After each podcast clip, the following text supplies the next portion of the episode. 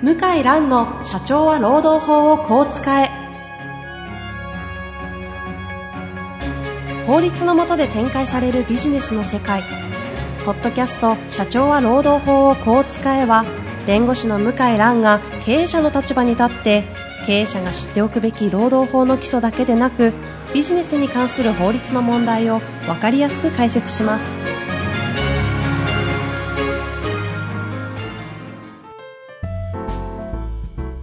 こんにちは、遠藤和樹です。向井蘭の社長は労働法をこう使え。向井さん本日もよろしくお願いいたします。はい。よろしくお願いします。失礼しました。今日、星野さん最後いらっしゃっていただいておりますので、星野さんもよろしくお願いいたします。はいお願いします。というわけで、今日は、えー、向井さんからの持ち寄り企画。企画じゃないですね。はい。えっ、と、一回なんか扱いたい事件。事件、はい、はい。最近ありました、はい。えー平成27年10月22日判決の広島高裁の、はい。えー広島中央労基署長事件と。はい。ちょっと社名を言うのはちょっと、まあ、あんまり良くないので、まあ、ある地方新聞の子会社の事案とうん。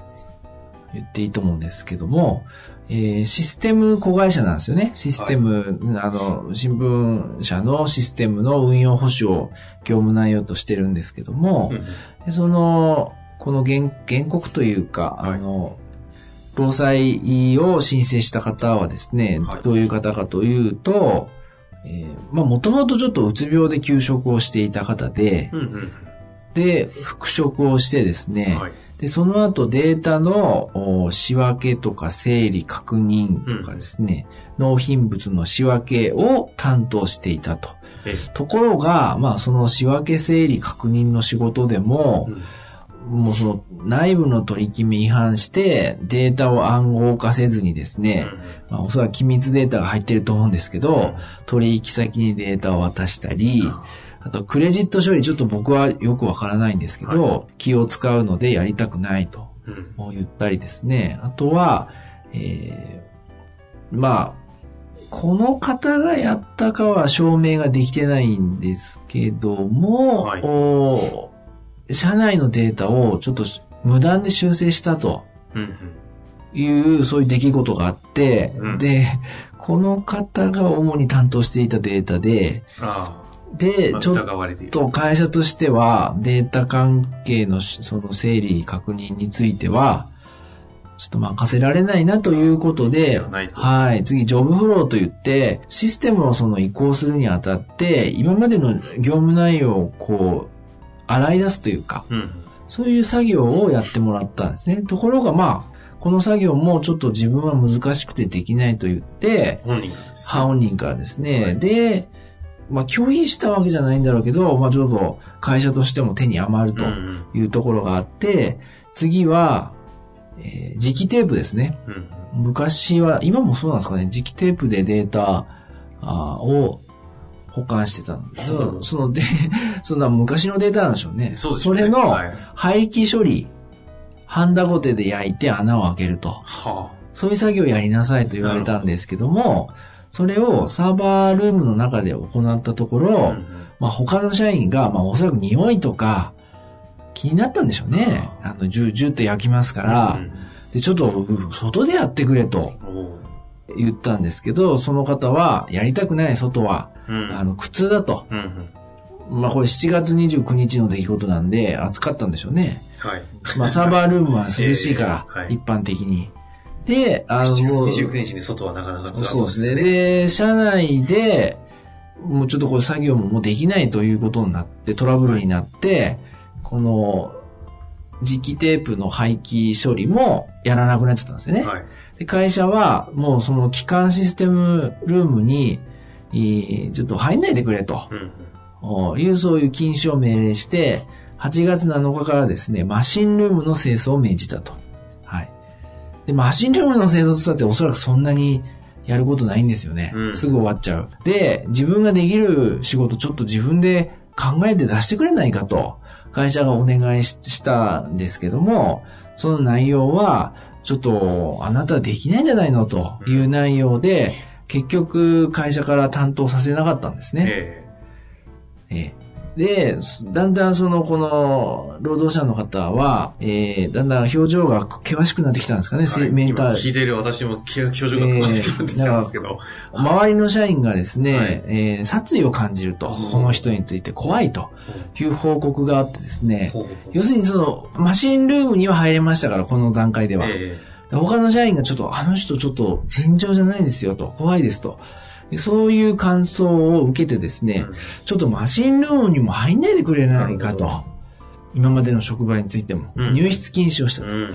で、9月から12月までですね、全く仕事のない状態が。なるほど。なんかどっかに座ってたんですかね状態続いて。で言うとなんか窓際みたいな。窓際みたいね。本当に仕事がない窓際、窓際ってね、お仕事ありま、ますそうですよね。仕事全くない。あで、12月から、あ給食、まあ、うつ病だと思うんですよね。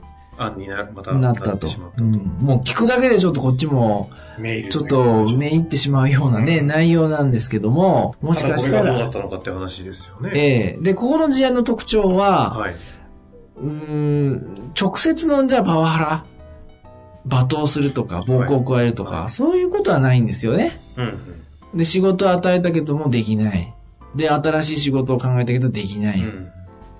もしくは本人は嫌だと。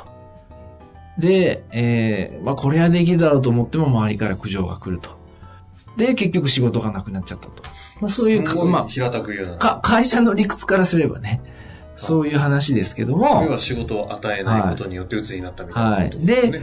えー、これ実はですね、その、お労基署が労災申請を受けて、はいえーまあ最初に判断しましたけども、労災申請認めない、労災認定認めなかったんですうね。ん。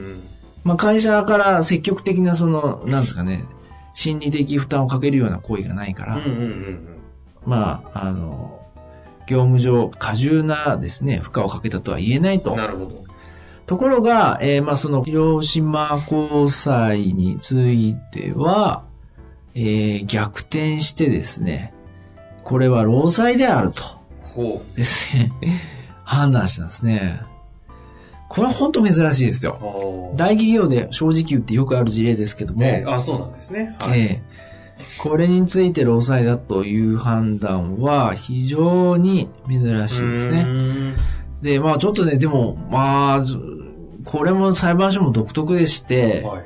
えーまあまず、最初に、その、ジョブフローですね、システム移行に、えー備えて、ジョブフローの仕事をさせたっていう。うんこれ自体は、まあ、パワハラじゃないと判断してるんですね。次に、その廃棄準備業務。はい。こう、ハンダごとででですチキテね、ープを焼いたやつですね。焼くっていう、はいまあ、単純作業といえば単純作業ですよね。これも、パワハラじゃないと。まあ必要な業務をちゃんと遂行させたと。うんで、次、入室禁止ですね、機関システム。はい。これはダメだと。ああ、んサーバーのってやつですか？マシンルームと機関システム室があって、はい。機関システム室についあ、ての入室することのあの、禁止のやつですね。禁止は、これは合理性を欠いた措置。ほう。パワハラだと。ほうん。ということなんですね。う。なるほど。ええそこです要するに、まあ、そんな入室禁止するまでのことはなかろうと。いじめでしょうと、これはと。うんうんうんですね。うん何かまあ、その、実機テープ焼くのにちょっとトラブルあったけども、まあ、いじめでしょうということでしょうね。で、マシンルームの清掃。はい。これもね、清掃なんていじめじゃないかと思うんだけど、はい。これは、いじめじゃないと。次、マシンルーム、あの、サーバーが置いてある部屋ですよね。はいこの入室禁止は、これは、パワハラだと。心理的負荷を増大させる出来事だと。うーん。入室禁止をいずれもパワハラとしてるんですけそうど、なんですか。清掃とかね、テープ焼く行為は、これパワハラじゃないんだよね。ほう。うん。まあ、叱るべき必要な業務を指示したぐらいの。はい。で、問題は最後の具体的な業務を与えないことですよね。はい。これがパワハラに当たるってことでした3けどヶ月も間、仕事のない状態ですね。。これはパワハラに当たると判断したんですね。うーんここが非常に、あの、珍しい、今までなかった事例で、なるほど。えー厚生労働省も実は新しいホームページで、この、過大な業務を上げる、与えるのもパワハラだけども、過小評価して過小業務を与えることもパワハラだっってんですよ。はで仕事与えないってのはこの自分が会社から必要とされていないっていう無力感を与えるもんだと。あ。うんうん。劣等感や地獄感を与えるのと同じだとは判断してるんですよね。あ。へえ。ということで、えーこれはまあ業務上災害労災に当たるとうんうんいうふうに判断してますね。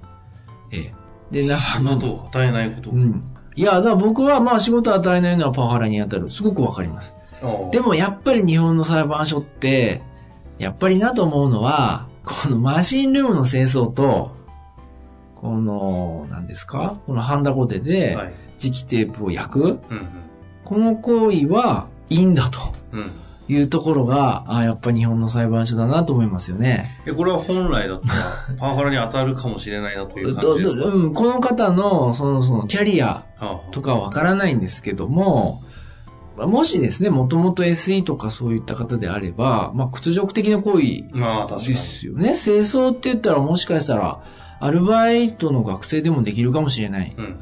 でもそれはいいんだと言ってるんですよね。だから、あの、世の中でいうパワハラとのその裁判所の線引きが、ちょっとずれてるところがあって、は結構ね、その単純作業とかは、まあ、しょうがないねと認めちゃうんですよね。あ。うん。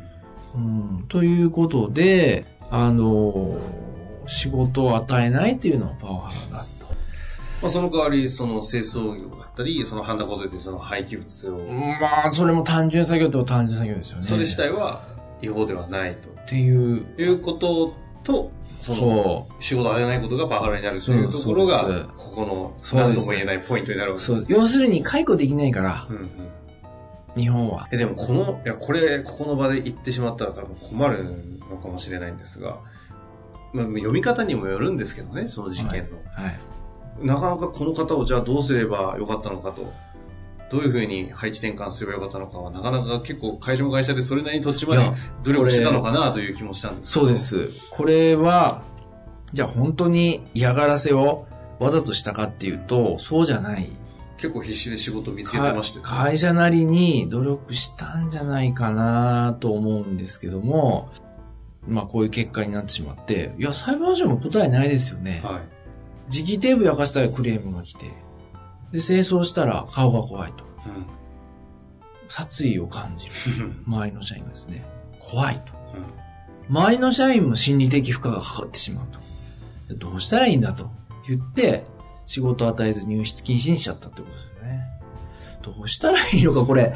身も蓋もない身も蓋もない話。かといって、そのまあ、わからんでもないというか。うん。これね、どうしちゃうのかね。けど少なくとも仕事を与えないということがパワフラに認定されるということは。されるとして、まあ紹介したんですけど、じゃあこの解決方法あるんですかというと、もう本当にその、これでもシステム子会社ですからね、仕事そんなにないですよね、他のね。まあ基本的にはね、下請けって言い方よくないのかな、その。まあ新聞社のシステム、まあ本社の方からの仕事をグループ会社として受けてるわけですもんね。そんなにそのバラエバラエティに富む仕事がはあちこちに社内にあるっていうわけじゃないから、だからもう本当にだから郵便物扱うとか、なんかそういう話、仕事になっちゃうんですよね。い。うん。荷物運ぶとか、社内のなんかメール。送るとか、まあね。うんな、なんですかね。はなまあそういうの見つけなさいっていうことなんでしょうね。社内のそのなんか、ちょっと、なんとも言えないですまあでも少なくともこういう事件が起きていると。起きているそしてこういうう判決が出たというのは、うんまあ事実ですからね。そうなんですね。ちなみに、まあ、難しいというのはすごい、今、ニュアンスとしても伝わってきた中で、まあ、この事件を見て、今後、経営をする上での何かポイントとなるものはあるでしょうか？うーん、もうこういう方がね、一定割合やっぱりうつ病に罹患してしまう方いらっしゃるからね。もう形状はやっぱりメンタルヘルスでこう、疾患を抱える方がいるっていうのはもうある程度リスクとして織り込まないといけない時代ですよね。なるほどで。うまく付き合っていくっていう、そういう時代で、いや、うちはそんな人誰もいませんよっていう方が一定数社員いるのに異常ですよね。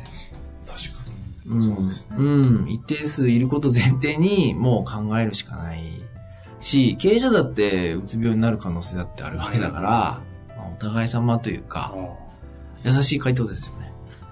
なるほどね。確かに優しい回答。いや、それはみんなそうですよ。うん、でもちょっとこの方もね、まあもうちょっとこの、殺意を感じるみたいな顔しないでね、あの、仕事してほしかったですよね。これね、なんか不幸な、ちょっと、噛み合わない。噛み合わない、なんかす、す、なんかこう。会社としておそらくね、噛み合わない結果。ものすごい悪意はこれ読んでて感じないんですけど、ご本人はもう殺意を感じるぐらいの顔しちゃったんですね、これね。えー、なるほどです。ということで、まあ、コミュニケーションがちょっと不足してたかなっていう。誰もこういう方ってちょっと怖くなって、あんまりこの話しかけないし、どんどん心閉ざしていくから、悪循環ですよね。全部会社のやること悪い。自分をなんかやめさせようと思っていると。一回その状態になると、もう全部マイナスにね。マイナスになりますよね。はい。なるほど。まあ、そのコミュニケーションのすれ違い。はい。というかね。はい。そのいろんな、こう、歯車の合わない、ボタンの掛け違いみたいなところで、ここまで発展してしまうと。いうことがあるそうですね。いうのは、まあ一つの事件で判決も出てますから、ちょっと知っておいて、はい。行くのも、いい情報の一つなんじゃないかということでご紹介していただきましたが。星野くんはどうですか？これ最後にどうですかって難しそうな 答えを向井さんが出しきれないやつを。どうですかとね。まあ実際どうですかね。そうですね。なんか結果だけ見るとやっぱりもう会社じゃどうすればいいのみたいな印象は持ったんですけど、やっぱりそのコミュニケーションで、うん、そうよね。この進んでいく過程でいろいろその、まあお互い、まあ思うものっていうのも変化していったと思うんです多分悪い方向だと思うんですけど、なんかその過程の中で結構、まあなんか話し合う機会とかを制度として設けておくっていうのもありなのかなとは個人的には思ったんですけど。うん、伝わってないよね、おそらく会社の意図がね。まあ、それぞれかもしれないですけどね。お互い。お互いね。お互いに。うん。まあでも本当にこじれた状態で進めていくと、ここまで発展しちゃうというそうですね。はい。本当に、あの、まあそういう意味ではね、非常にリスクではあるでしょうから。はい。まあ、先ほど何度もそれぞれから出ているコミュニケーションという基本的な人間関係のところにあの会議していただいて、はい。見つめ直すことも一つのはい。手立てなのかもしれないですね。何か最後に補足とかありますか？いや、特にありません。はい。まあこういった事件もあるということで、ぜひ、あの、ここに留めていただけたらと思います。本日もありがとうございました。はい、ありがとうございました。